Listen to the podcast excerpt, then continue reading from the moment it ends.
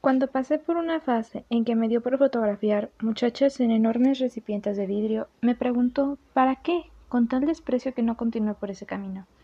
Pero cuando le describí el retrato que tomé de una familia de artistas de circo pobre, desnudos y vulnerables, se interesó a tal punto. Había tomado varias fotos de esa familia posando ante un apurreado carromanta que le servía de transporte y de vivienda. Cuando salió del vehículo la niñita de cuatro o cinco años totalmente desnuda. Entonces se me ocurrió pedirles que se quitaran la ropa. Lo hicieron sin malicia y posaron con la misma intensidad, concentración con que lo habían hecho cuando estaban vestidos. Es una de mis mejores fotografías, una de las pocas que ha ganado premios. Pronto fue evidente que me atraían más las personas que los objetos o los paisajes. Al hacer un retrato se establece una relación con el modelo, que si bien es muy breve, siempre es una conexión. La placa revela no solo la imagen, sino también los sentimientos que fluyen entre ambos. A don Juan Rivero le gustaban mis retratos, muy diferentes a los suyos. Usted siente empatía por sus modelos, Aurora. No trata de dominarlos, sino comprenderlos. Por eso logra exponer su alma, decía. Me incitaba a dejar las paredes seguras del estudio y salir a la calle, desplazarme con la cámara, mirar con los ojos bien abiertos, sobreponerme a mi timidez, perder el miedo, acercarme a la gente. Me di cuenta de que en general me recibían bien y posaban con toda seriedad, a pesar de que yo era una mocosa. La cámara inspira respeto y confianza. La gente se abría, se entregaba.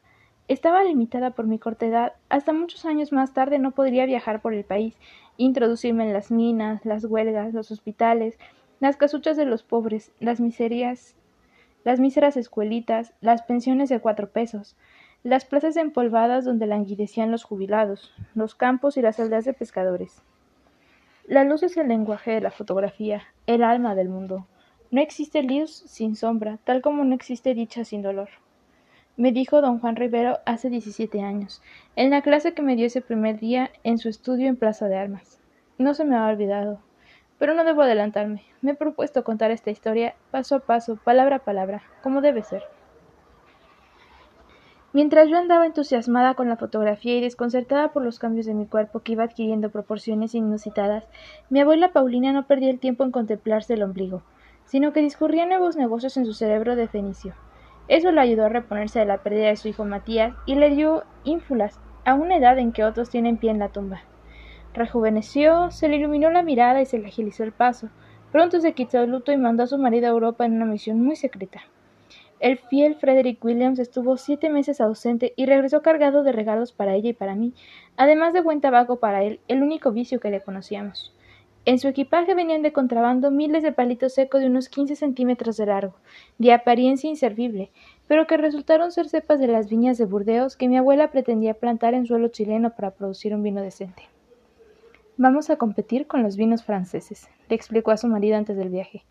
Fue inútil que Frederick William le rebatiera que los franceses nos llevan siglos de ventaja, que allá las condiciones son paradisíacas, en cambio, Chile es un país de catástrofes atmosféricas y políticas y un proyecto de tal envergadura tomaría años de trabajo. Ni usted ni yo estamos en, edad para esperar los resultados de ese experimento, suscribió con un suspiro. Con ese criterio no llegamos a ninguna parte, Frederick. ¿Sabe cuántas generaciones de artesanos se requerían para construir una catedral? Paulina, no nos interesan las catedrales. Cualquier día de estos nos caemos muertos. Este no sería el siglo de la ciencia y la tecnología si cada inventor pensara en su propia mortalidad. ¿No le parece? Quiero formar una dinastía y que el nombre del valle perdure en el mundo, aunque sea al fondo del vaso de cuanto borracho compre mi vino, replicó mi abuela. De modo que el inglés partió resignado en aquel safari de Francia, mientras Paulina del Valle amarraba los hilos de la empresa en Chile. Las primeras villas chilenas habían sido plantadas por los misioneros en tiempos de la colonia, para producir un vino del país que resultó bastante bueno, tan bueno en realidad que España lo prohibió para evitar que compitiera con los de la madre patria. Después de la independencia, la industria del vino se expandió. Paulina no era la única con la idea de producir vinos de calidad, pero mientras los demás compraban tierras en los alrededores de Santiago por comunidad, para no tener que desplazarse más de un día de camino, ella buscó terrenos más lejanos, no solo porque eran más baratos, sino porque eran los más apropiados. Sin decir a nadie lo que tenía en mente, hizo analizar la sustancia de la tierra, los caprichos del agua y la perseverancia de los vientos, empezando por aquellos campos que pertenecían a la familia del valle. Pagó una miseria por vastos terrenos abandonados que nadie apreciaba, porque no tenían más riego que la lluvia. La uva sabrosa, la que produce vinos de mejor textura, la más dulce y generosa, no crece en la abundancia, sino en terreno pedregoso. La planta, con terquedad de madre, vence obstáculos para llegar muy profundo en sus raíces y aprovechar cada gota de agua. Así se concentran los sabores en la uva, me explicó mi abuela. Las viñas son como la gente, Aurora. Mientras más difíciles las circunstancias, mejores son los frutos. Es una lástima que yo descubriera esta verdad tan tarde, porque de haberlo sabido antes habría aplicado mano dura con mis hijos y conmigo. Conmigo usted trató, abuela. He sido muy blanda contigo. Debí mandarte a las monjas. Para que pudiera aprender a, abordar y rezar, la señorita Matilde. De prohíbo que menciones a esa mujer en esta casa. Bueno, abuela, por lo menos estoy aprendiendo fotografía. Con eso puedo ganarme la vida. ¿Cómo se te ocurre semejante estupidez? exclamó Paulina del Bari. Una nieta mía jamás tendrá que ganarse la vida. Lo que te enseña Rivero es una diversión, pero no es un futuro para una del Valle. Tu destino no es convertirte en fotógrafo de plaza, sino casarte con alguien de tu clase y echar hijos sanos al mundo. Usted ha hecho más que eso, abuela. Yo me cansé con Feliciano, tuve tres hijos y una nieta. Todo lo demás que he hecho es por añadidura. Pues no lo parece, francamente. En Francia, Frederick Williams contrató un experto que llegó poco después a asesorar en el aspecto técnico. Era un hombrecillo hipocondriaco que recorrió las tierras de mi abuela en bicicleta y con un pañuelo atado en la boca y en la nariz, porque creía que el olor a, a bosta de vaca y el polvo chileno producían cáncer a los pulmones. Pero no dejó duda alguna sobre sus profundos conocimientos de viticultura. Los campesinos observaban pasmados a ese caballero vestido de ciudad, deslizándose en velocípedo entre peñascos, que se detenía de vez en cuando para husmear el suelo como perro tras un rastro. Como no entendía ni una palabra de sus largas diatrabas en la lengua de Molière, mi abuela, en persona, con chancletas y una sombrilla, debió seguir durante semanas a la bicicleta del francés para traducir. Lo primero que llamó la atención de Paulina fue que no todas las plantas eran iguales, había por lo menos tres clases diferentes mezcladas. El francés le explicó que unas maduraban antes que otras, de modo que si el clima destruía las más delicadas, siempre había producción de las demás. Confirmó también que el negocio tomaría años, puesto que no era solamente cuestión de cosechar las mejores uvas, sino también de producir un vino fino y comercializarlo en el extranjero, donde tendría que competir con los de Francia, Italia y España. Paulina aprendió todo lo que experto, todo lo que el experto podía enseñarle, y cuando se sintió segura, lo despachó de vuelta a su país.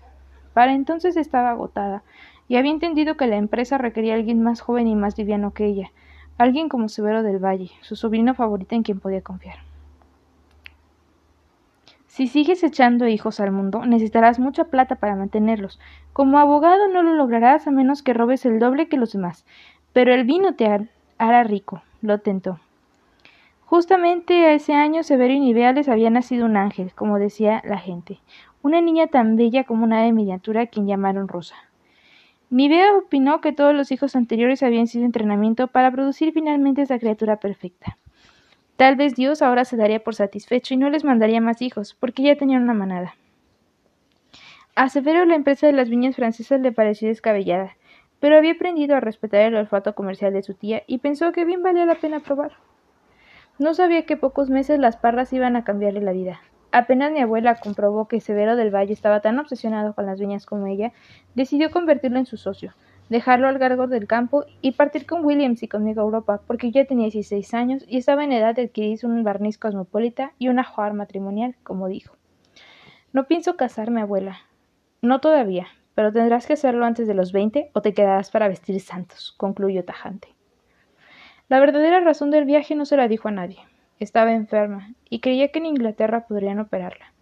Allí la cirugía se había desarrollado mucho desde el descubrimiento de la anestesia y la asepsia. En los últimos meses había perdido el apetito y por primera vez en su vida sentía náuseas y retortijones de barriga después de una comida pesada. Ya no comía carne, prefería cosas blandas, papillas azucaradas, sopas y pasteles, a los cuales no renunciaba aunque le cayeran como piedrazos en la panza. Había oído hablar de la célebre clínica fundada por un doctor, Ebenezer Hobbs, muerto hace más de una década, donde trabajaban los mejores médicos de Europa, de manera que apenas pasó el invierno y la ruta a través de la cordillera de los Andes volvió a ser transitable, emprendimos el viaje a Buenos Aires, donde tomaríamos el transatlántico hacia Londres. Llevábamos, como siempre, un cortejo de criados, una tonera de equipaje y varios guardias armados para protegernos de los bandidos. Pero esta vez mi perro caramelo no pudo acompañarnos porque le flaqueaban las patas. El paso de las montañas en coche, a caballo y finalmente en mula por despeñaderos que se abrían a ambos lados como abismales fauces dispuestas a devorarnos fue inolvidable. El sendero parecía una infinita culebra angosta, deslizándose entre esas montañas abrumadoras, columna vertebral de América. Entre las piedras crecían algunos arbustos, sacudidos por la inclemencia del clima y alimentados por tenues hilos de agua. Agua por todas partes, cascadas, riachuelos, nieve líquida. El único sonido era el agua y los cascos de las bestias contra la dura costa de los Andes. Al detenernos, un abismal silencio nos envolvía como pesado manto. Éramos intrusos volando en la solicitud perfecta de las alturas.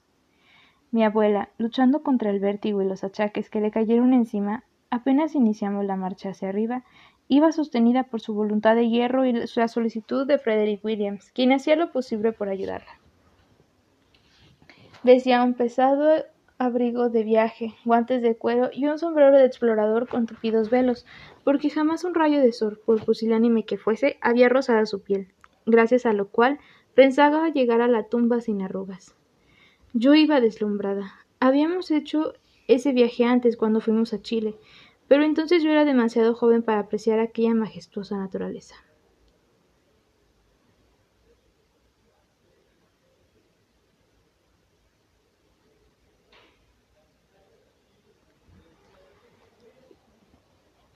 Paso a paso avanzaban los animales suspendidos entre precipicios cortados a pique y altas paredes de roca pura peinada por el viento, pulida por el tiempo. El aire era delgado como un claro velo y el cielo un mar azul turquesa atravesado a veces por un cóndor que navegaba con sus alas espléndidas, señor absoluto de aquellos dominios. Tan pronto bajó el sol, el paisaje transformó por completo. La paz azul de esa abrupta y solemne naturaleza desapareció para dar paso a un universo de sombras geométricas que se movían amenazantes en torno a nosotros, cercándonos, envolviéndonos. Un panzo en falso y las mulas habrían rodado con nosotros encima a lo más profundo de esos barrancos. Pero el guía había calculado bien la distancia y la noche nos encontró en una escuálida casucha de tablas, refugio de viajeros. Descargaron los animales y nos acomodamos sobre las monturas de la piel de oveja y las mantas, alumbrados por colchones untados en brea, aunque casi no se requerían luces, pues reinaba en la bóveda profunda del cielo una incansable, una luna incandescente asomada como antorcha sideral por encima de las piedras. Llevábamos leña, con lo cual encendieron el hogar para calentarnos y hervir agua para el mate. Pronto esa infusión de hierba verde y amarga circulaba de mano en mano, todos chupando del mismo bombillo. Eso devolvió el ánimo y los colores a mi pobre abuela, quien ordenó traer sus canastos y se instaló, como una verdulera en el mercado, a distribuir las vituallas para engañar el hambre. Fueron apareciendo las botellas de aguardiente y champaña, los aromáticos quesos del campo, los delicados fiambres de cerdo preparado en casa, los panes y tortas envueltos en blancas servilletas de lino. Pero noté que ella comía muy poco y no probaba el alcohol. Entre tanto, los hombres, hábiles con sus cuchillos, mataron un par de cabras que llevábamos a la silla de las mulas, les quitaron el cuero y las pusieron a estar crucificadas entre dos palos. No supe cómo pasó la noche. Caí de un sueño de muerte y no desperté hasta el amanecer, cuando empezaba la faena de avivar los tizones para hacer café y dar el bajo a los restos de las cabras.